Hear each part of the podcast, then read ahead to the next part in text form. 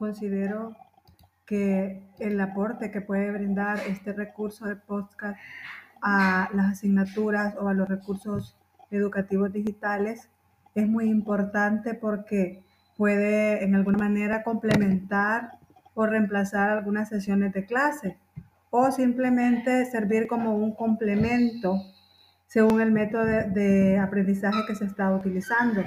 Y tiene una ventaja que es la facilidad de adaptación, eh, el cual puede tener para los estudiantes. Por lo tanto, pues se pueden grabar instrucciones, también se puede utilizar como de una manera de lecciones cortas.